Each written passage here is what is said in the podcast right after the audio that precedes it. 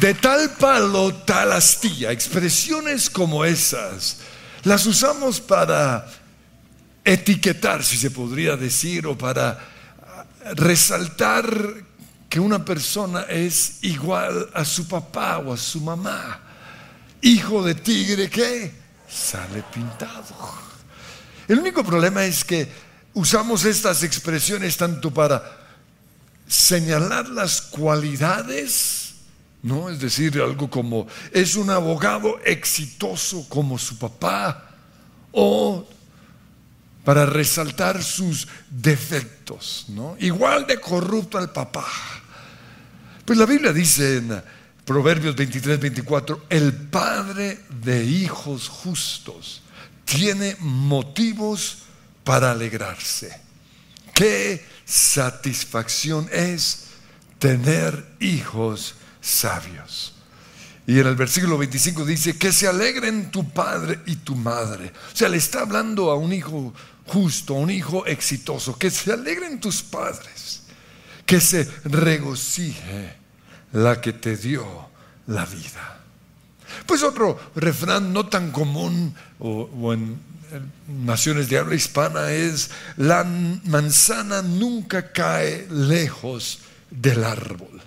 Y significa que un padre se ve reflejado en su hijo.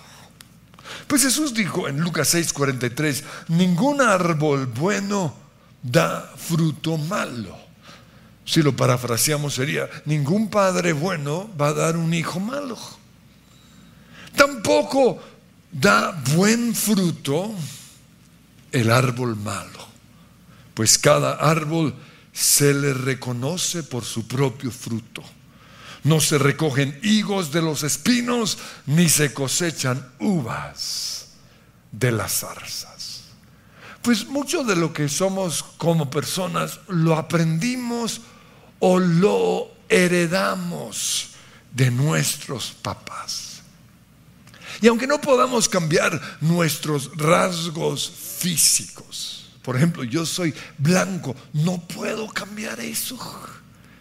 Y aunque me odie en el espejo y me vea bien feo, no puedo cambiar esa triste realidad. Yo soy pecoso. No sé, tal vez no se han dado cuenta porque ya las pecas se volvieron una sola mancha en toda mi cara, pero cuando yo era niño era horrible. No puedo cambiar mi nariz espingosa.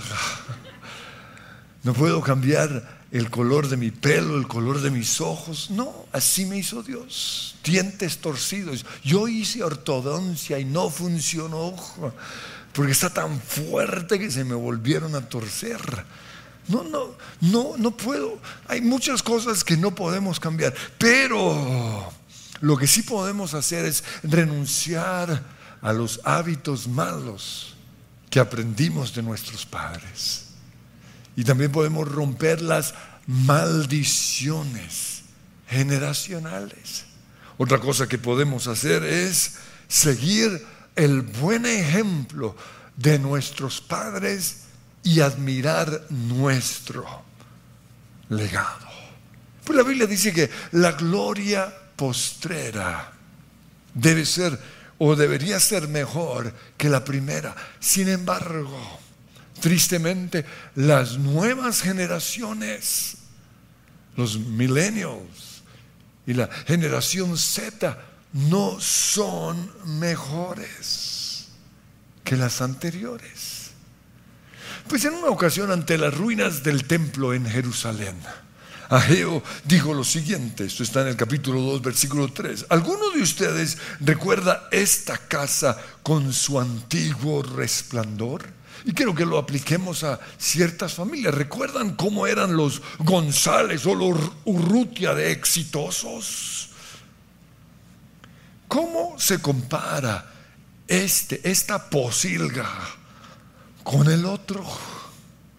No se parece en nada. Sin embargo, y aquí está la promesa, el Señor de los ejércitos celestiales dice, dentro de poco haré temblar los cielos y la tierra, los océanos y la tierra firme, una vez más. Haré temblar todas las naciones y traeré los tesoros de todas las naciones a este templo, a esta familia. Porque yo, dice el Señor, soy el dueño de todo el oro y de toda la plata. Por esa razón la futura gloria de este templo y mi paráfrasis de esta familia será mayor que su pasada gloria.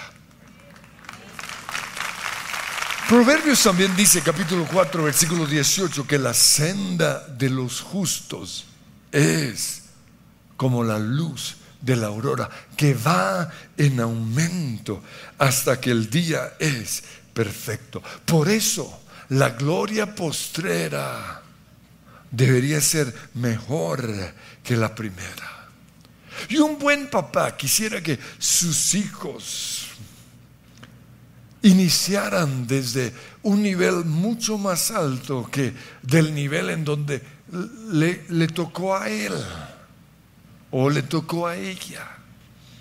Por amor a nuestros hijos, para que a ellos les vaya mejor que lo que nos fue a nosotros, hemos hecho sacrificios. Les pagamos la universidad, les, ah, adelantamos quizás la herencia. Hemos renunciado a muchos privilegios para darles a ellos lo que hubiéramos querido. Yo tuve que aprender música, ensayar en un piano viejo, desafinado. No quise eso para mis hijos. Porque eso lo frustra a uno como músico. Por eso les compré un buen piano. Y así los, los padres hacemos cualquier cosa por nuestros hijos, que no tengan que sufrir como nos tocó quizás a nosotros. Dice Proverbios 13:22, un hombre, el hombre de bien deja herencia a sus nietos. Nosotros empezamos en el nivel 1, en el nivel 2. Queremos que ellos puedan empezar aquí.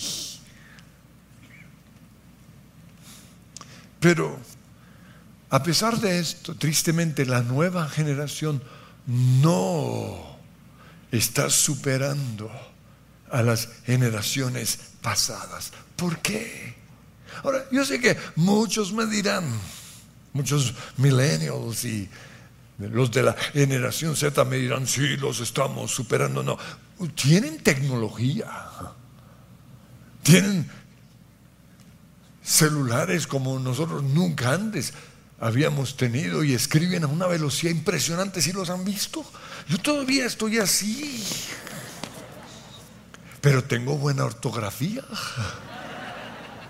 Yo a veces leo mensajes de, de esta nueva generación, no entiendo nada. Lo importante que es una tilde, un signo de interrogación en su lugar preciso, pero la nueva generación no sabe eso. Que tengan más tecnología y que sean ágiles en los dedos. No quiere decir que sean mejores que las generaciones pasadas. Pues la NBC dijo que los millennials, es decir, los que nacieron entre el 81 y el año 96, aunque tienen mayor educación que los baby boomers, es decir, los que nacieron del 46 al 64, ganan 20% menos que la generación de los baby boomers. Eso nos muestra que no eh, nos están superando. Ahora no soy boomers, apenas logré entrar a la generación X. Andrés sí es boomer. No. En el 2014, el 50% de los millennials ganaba más que lo que sus padres ganaban cuando tenían la misma edad. Entonces muchos dirán, ah, pero un momentito. La, los baby boomers ganaban el 92% más que las generaciones antes que ellos. Esto demuestra que no están superando a las generaciones pasadas ¿Por qué? Pues en primer lugar porque las nuevas generaciones creen menos en Dios que las generaciones pasadas. Wikipedia lo dice. Dice que las nuevas generaciones son menos propensos a ser religiosos comparados con las generaciones anteriores. Por ejemplo, veamos simplemente las series de, los años 70 o los años 80, como los Ingalls o los Waltons. Ellos mostraban como prioridad lo que la Biblia dice. La primera prioridad en esas series era Dios siempre estaba presente. Siempre iban a la iglesia. La segunda prioridad era la familia. Vemos en estas series lo importante que era la familia. Pero hoy nos han sacado totalmente a Dios de las series. Y no solo eso, a los cristianos nos presentan como retrógradas. Y las nuevas series ya no están mostrando la familia como Dios lo estableció en la palabra, sino una familia que nada que ver. Y cada vez está empeorando esto. La tercera prioridad que mostraron en esas series era el trabajo duro. Siempre estaban trabajando y mostraban que el trabajo era una bendición. Hoy las películas y las series no hacen nada cuando yo veo que compran un carro, una casa o se van de viaje y digo, ¿y de dónde sacaron la plata? Porque nunca trabajan. Y eso está formando o dándole la idea a las nuevas generaciones de que no hay que hacer nada. Que simplemente si uno se mete a ser un youtuber, uno gana unos cuantos millones. Y hoy muchos están detrás de esos sueños que no son reales.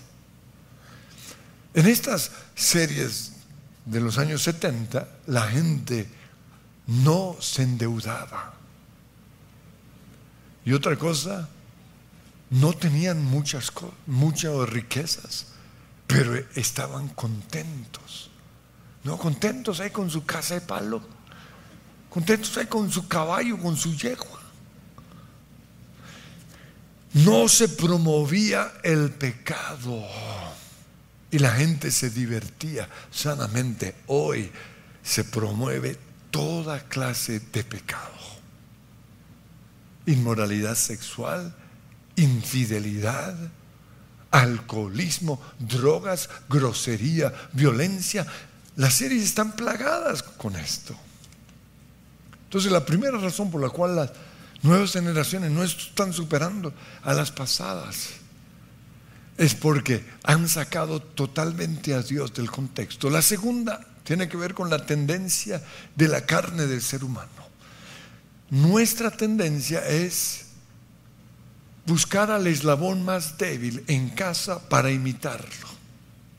Es la tendencia de la carne. Si mi papá es mediocre, voy a ser mediocre. Si mi papá madruga, pero mi mamá no, yo voy a seguir a mi mamá. Si mi papá no va a la iglesia, ese va a ser mi modelo. Si mi mamá es mundana, ese va a ser mi modelo. Porque nuestra tendencia no es seguir al mejor, sino seguir al eslabón más débil. ¿Saben ustedes que los hijos que no quieren venir a la iglesia son simplemente el resultado de un papá o de los dos que no quiere venir, que busca cualquier disculpa para no venir. Ahí está lloviendo. Ay, hoy no. Cualquier bobada. Y no se están dando cuenta que eh, ellos están determinando la eternidad de sus hijos. Mis papás jamás faltaron a la iglesia. Jamás. No aceptábamos nada para el fin de semana, para el domingo, porque era el día del Señor. Recuerdo que los viajes se programaban cualquier día menos el domingo, porque no podíamos faltar a la iglesia. Eso quedó claro en mi ADN. En segundo lugar, o perdón, la tercera razón por la cual la nueva generación no está superando a las generaciones pasadas es que esta nueva generación ya no admira a sus papás, ya no lo honran, no lo no obedecen a sus papás, no aprenden de ellos. La nueva generación sabe más que nosotros, o sea, nosotros somos unos atolondrados. Pero ¿qué dice la Biblia? Efesios 6.1 dice, hijos, obedezcan en el Señor a sus padres. Si lo dices porque los padres saben. Honra a tu padre y a tu madre, y aquí está la gran promesa, para que tengas una buena, larga vida, para que te vaya bien en la vida y disfrutes de una larga vida en la tierra. Pues en la Biblia encuentro algunos hijos que no siguieron el ejemplo de sus padres. Y vemos las consecuencias. Los primeros son los hijos de Samuel. Samuel fue uno de los grandes profetas, pero sus hijos no siguieron sus pasos. Dice 1 Samuel 8:1, cuando Samuel envejeció, nombró a sus hijos como jueces de Israel. ¿Por qué? Porque todo papá quiere que los hijos sigan su legado. Pero ellos no eran como su padre, porque codiciaban el dinero, aceptaban sobornos y pervertían la justicia. Eran políticos, no personas guiadas por el Espíritu Santo. Por eso la nación no quiso que ellos gobernaran. La misma nación lo rechazó.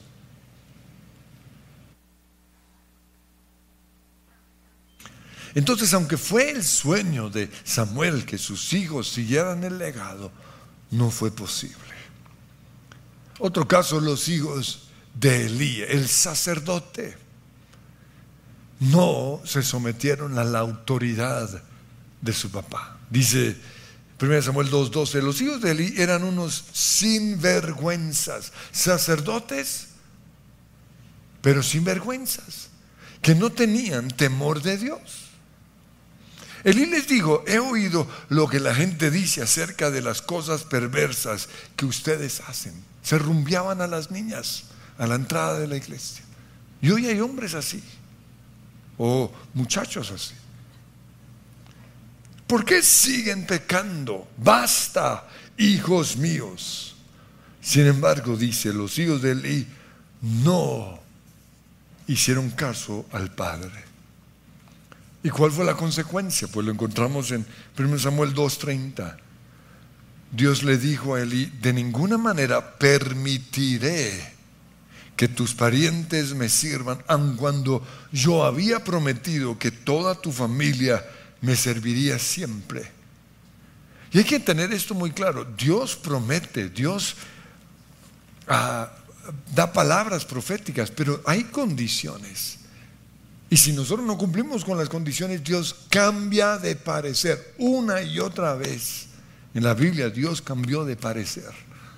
¿Por qué? Porque Él es un Dios de pactos y los pactos son recíprocos, de lado y lado. Sigue diciendo, es que yo honro a los que me honran. Yo bendigo a los que me bendicen. Y también humillo a los que me desprecian. En efecto, se acercará el día en que acabaré con tu poder y con el de tu familia. Ninguno llegará a ser viejo, a ser mayor. Muerte antes de tiempo. Los hijos de David, el hombre conforme al corazón de Dios, sí cometió muchos errores y podían ellos agarrarse de muchos de los errores de su papá para la clase de vida que tuvieron. Pero lo que yo veo es que en ellos no había temor de Dios, no conocían el Dios de David. Uno, en 2 Samuel 13, Amnón violó a su propia hermana y terminó muerto. El segundo, Absalón, asesinó al violador y luego se rebeló en contra de su papá, quería dividirle su reino. El tercero,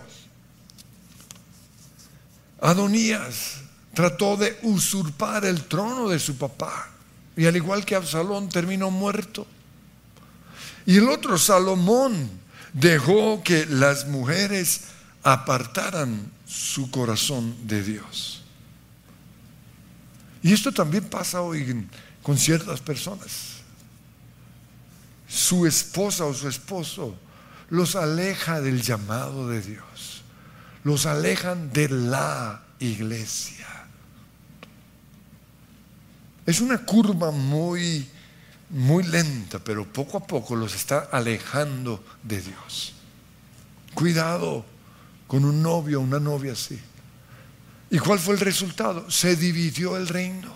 En términos de hoy, para los empresarios, les dividió la empresa. Porque como dije, los papás queremos heredar a nuestros hijos lo que Dios nos ha dado. Pero muchos hijos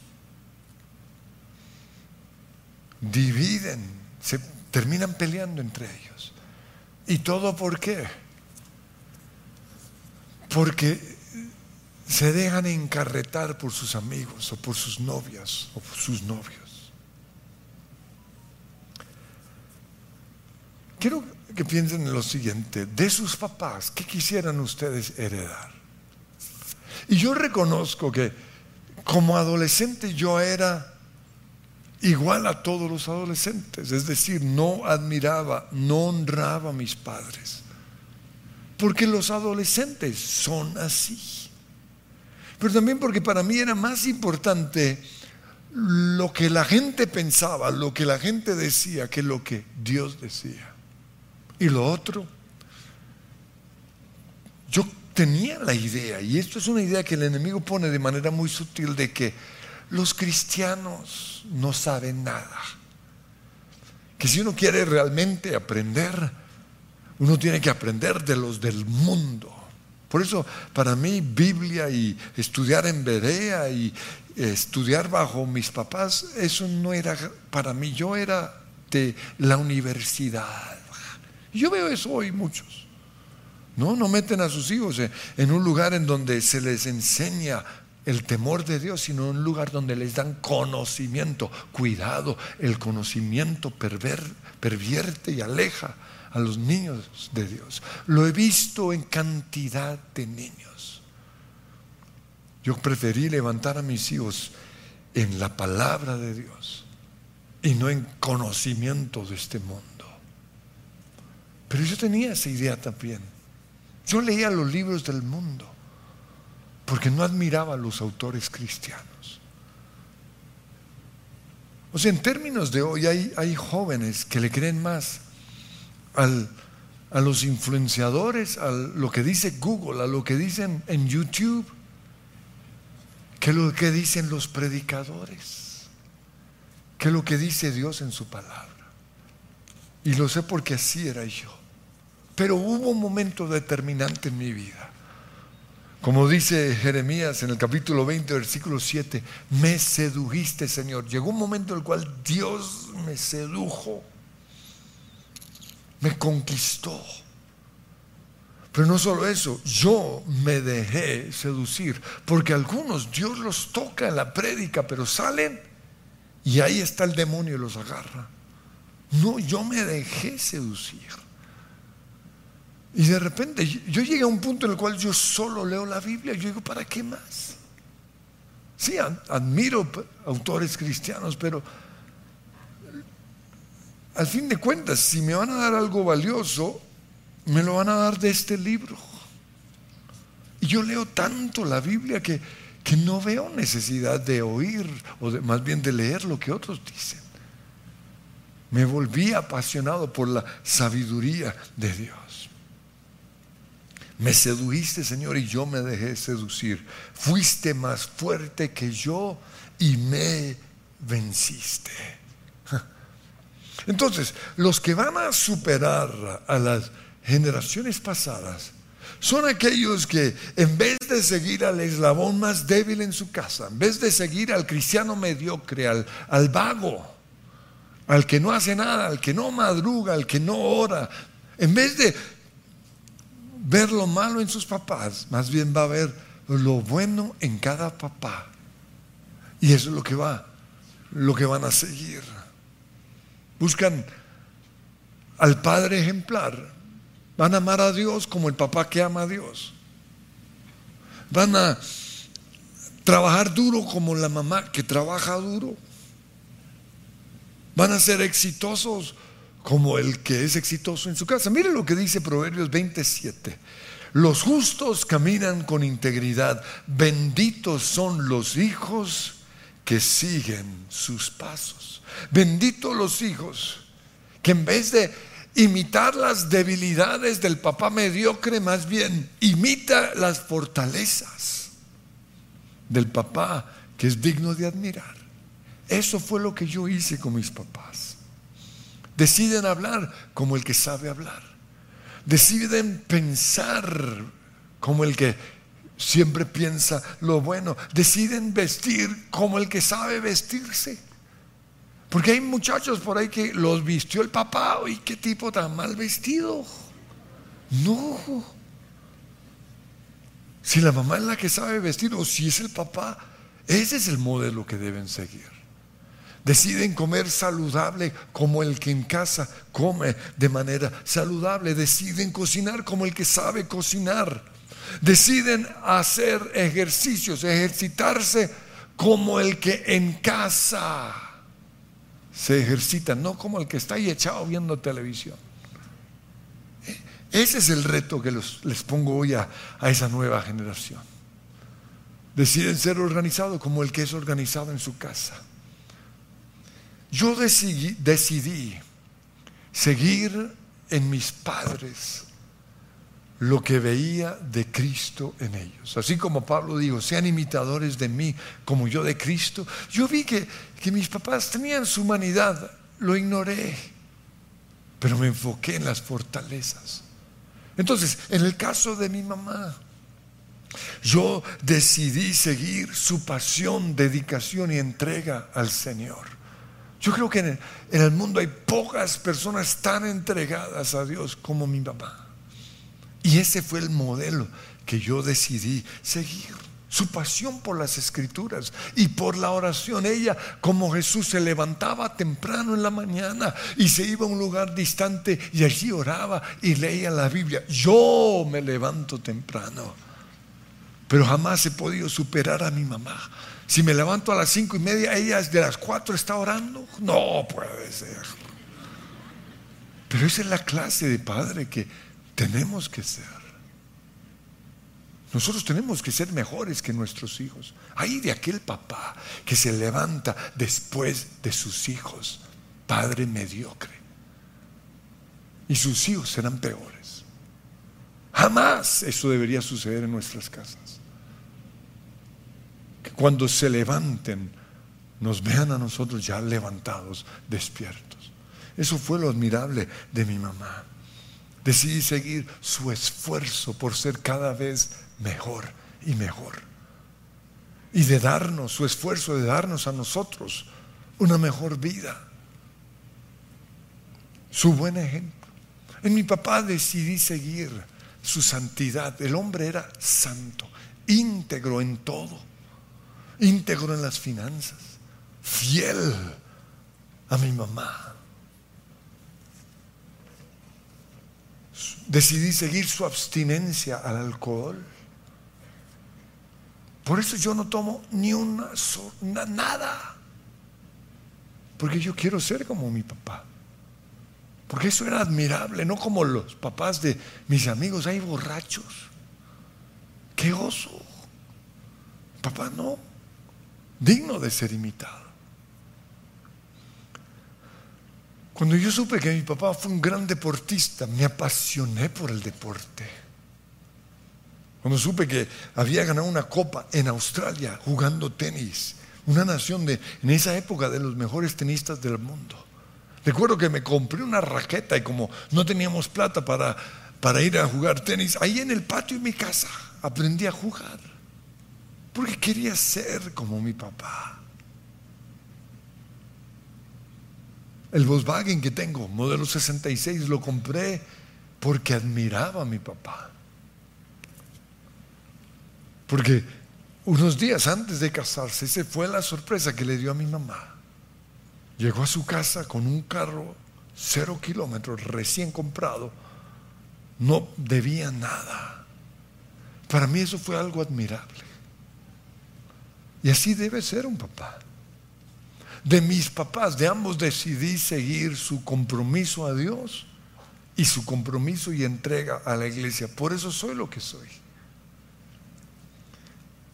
Pero no, no, nuestros papás no son, no son perfectos en todo. Estoy seguro que tienen sus debilidades. Por eso, en algunas áreas nos toca buscar otros modelos a seguir. Y eso hice yo. En la, iglesia había un hombre que yo admiraba, porque siempre vestía bien. No, hablaba lo más de bien. Para mí era wow. Y cada tres semanas llegaba en carro nuevo, wow, un carro diferente. Después descubrí que era vendedor de carros, con razón. Pero yo tenía 12, 13 años, él fue un modelo a seguir. Y hasta hoy tengo una relación con él. Cuando tenía 16, 17 años, yo iba a su oficina a hablar con él porque lo admiraba. Y, a veces tenemos que buscar precisamente eso. En inglés se llama role model, un modelo a seguir. Alguien que admiramos. En el ministerio encontré lo mismo en otro hombre. ¿No? Aunque era misionero como mis papás, era un hombre echado para adelante. Viajaba por todo Colombia, predicaba por todo lado, escribía Tenía una imprenta, una editorial, tenía lo último en tecnología y se convirtió en un modelo a seguir. Y mucho de lo que soy es gracias a él.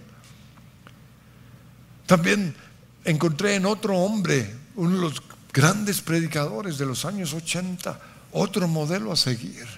Organizaba unos eventos impresionantes, grandes, con una excelencia mejor que la del mundo. Todo eso Dios lo usó para poner en mí ese o desafiarme a hacer las cosas con excelencia. Entonces a veces tenemos que buscar referentes. Este hombre no solo era un, gran predicador, un hombre que hacía las cosas con excelencia, sino que un gran músico, un pianista y a pesar de tener un piano desafinado, gracias al ejemplo de este hombre, yo no me desanimé y perseveré y seguí adelante. Y en este momento sé que soy un modelo para otros, para muchas personas. Y eso es un privilegio para mí, pero también es una gran responsabilidad. Porque si yo llego a embarrarla,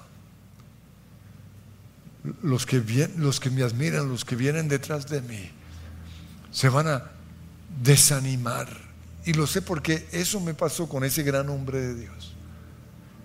Desafortunadamente la embarró sexualmente y muchos de mis contemporáneos que lo admiraban se alejaron de Dios. Pero yo tuve mi vida fundada sobre Jesús. Por eso aunque me afectó, yo simplemente recordé, no, yo no lo estaba siguiendo a Él, yo estaba siguiendo al Cristo que estaba en Él y seguí adelante. Pero es una responsabilidad para los que somos modelos a seguir. Por eso Pablo dice en 1 Corintios 10, 23, todo está permitido, pero no todo es provechoso. Cristiano puede hacer muchas cosas si se le da la regalada gana, pero no es provechoso. Todo está permitido, pero no todo es constructivo, no todo va a edificar a la gente. Que nadie busque sus propios intereses, sino los del prójimo. Yo tengo que estar siempre pensando en los que me están siguiendo, en los niños, en los adolescentes, en los teens. Porque algunos dirán, ¿qué hay de malo en una copita de vino? Pues que tal vez ese sea un alcohólico. No hagan tropezar a nadie, dice, ni a judíos, ni a gentiles, ni a la iglesia de Dios. Por eso yo trato de complacer a todos. Y no hago solo lo que es mejor para mí, sino lo que es mejor para otros, a fin de que muchos sean salvos. Y concluye en el capítulo 11, versículo 1, diciendo, imítenme a mí como yo imito a Cristo. Finalmente doy una palabra a las mamás porque yo veo en la Biblia que aunque el papá es importante, la mamá es determinante en la formación de los hijos. Si hay un niño malcriado, la Biblia nos dice en Proverbios que la culpable es la mamá. Dice, la vara de la disciplina imparte sabiduría, pero el hijo malcriado avergüenza a quién? A su madre. No, se ve que esa mamá no lo formó. Culpable es la mamá.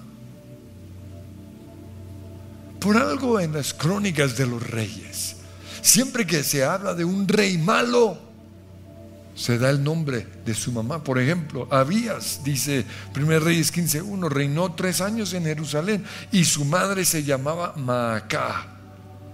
Abías cometió los mismos pecados que había cometido su padre. ¿Por qué menciona el nombre de su mamá? Porque algo tuvo que ver en ese hijo. Ella hubiera podido guiarlo por otro lado. Los hijos más mundanos en esta iglesia son el resultado de una mamá mundana, de una mamá que no está apasionada por el Señor. Mire lo que pasó con Ocosías, segunda Crónicas 22.2. Ocosías tenía 22 años cuando subió al trono y reinó un año en Jerusalén. Su mamá se llamaba Atalía. Y dice, Ocosías siguió el mal ejemplo de la familia del rey Acab porque su madre lo animaba a hacer lo malo. Entonces, la mamá es la que instruye, la que forma, la que disciplina. El papá es el que da ejemplo.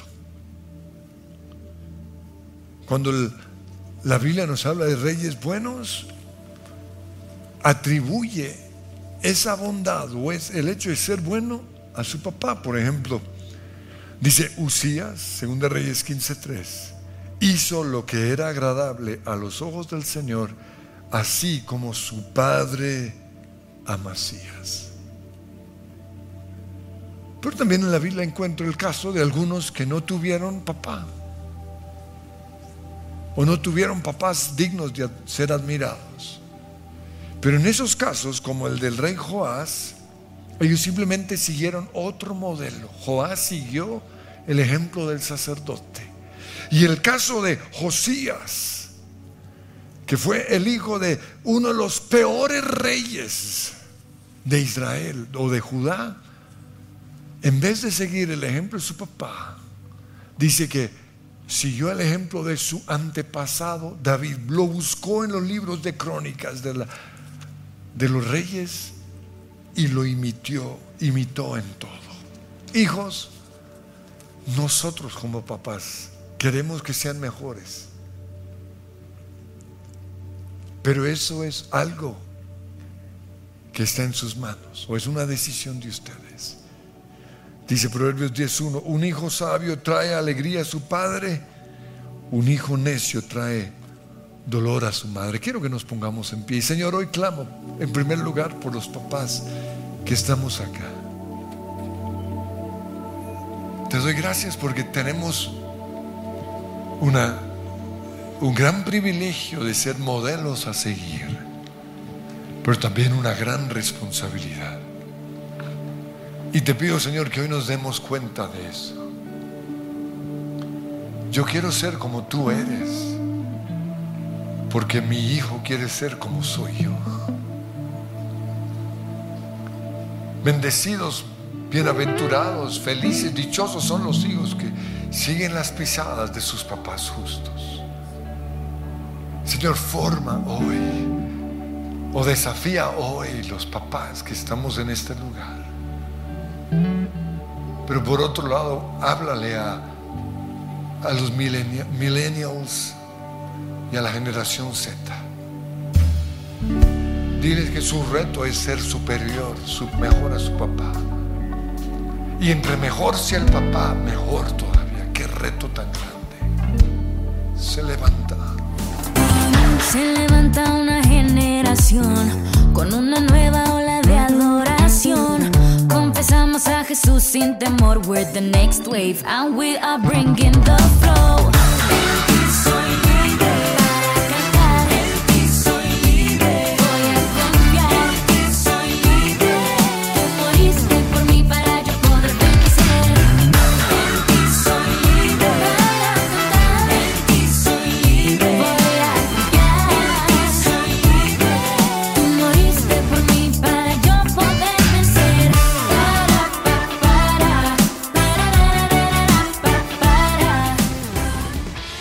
Les gustó este video, pueden suscribirse al canal de El lugar de su presencia en YouTube. De esa manera gozará de todos nuestros beneficios.